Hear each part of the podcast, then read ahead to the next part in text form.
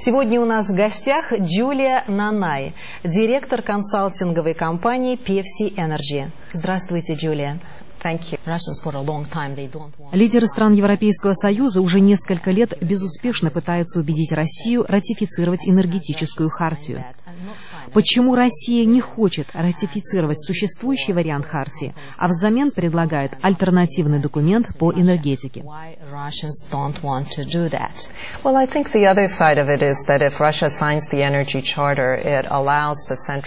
Как говорят в таких случаях, у медали есть и обратная сторона. Как только Россия ратифицирует энергетическую хартию, это даст возможность не только европейским компаниям, но и центральноазиатским иметь доступ к российским газопроводам. Так, например, страны Центральной Азии будут иметь потенциальную возможность самостоятельно выходить на европейский рынок. Энергетическая хартия также упрощает процедуру обращения в международный арбитраж при возникновении спорных вопросов.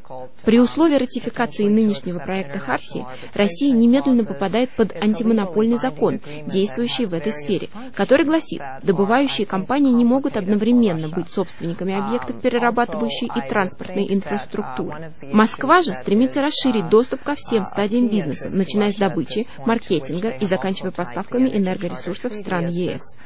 Поэтому, на мой взгляд, Россия не хочет ратифицировать энергетическую хартию, а ЕС не желает обсуждать возможность принятия нового документа, предлагаемого Москвой. Насколько мне известно, предложение Москвы сводится лишь к улучшению условий доступа России на европейский рынок. Думаю, что это практически невозможно осуществить, так как все страны ЕС должны будут согласиться пересмотреть существующую хартию.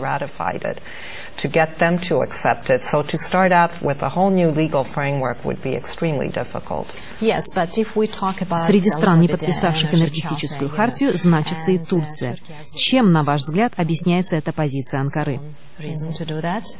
Well, I think it's tied up for Turkey with the EU and a lot of the issues that are holding up. Да, как известно, Турция настаивает, чтобы все соглашения с ЕС, включая энергетическую хартию, рассматривались исключительно в контексте ее членства в Евросоюзе. Турция ничего не хочет подписывать в отрыве от этого вопроса, поэтому мотивы у Анкары другие, чем у России. В связи с обострившимся конфликтом между Москвой и Киевом аналитики опять стали обсуждать альтернативные газовые проекты. Многие склоняются к тому, что в конечном итоге ЕС поддержит российский проект «Южный поток» и забудут о проекте «Набука». Вы согласны с этой точкой зрения?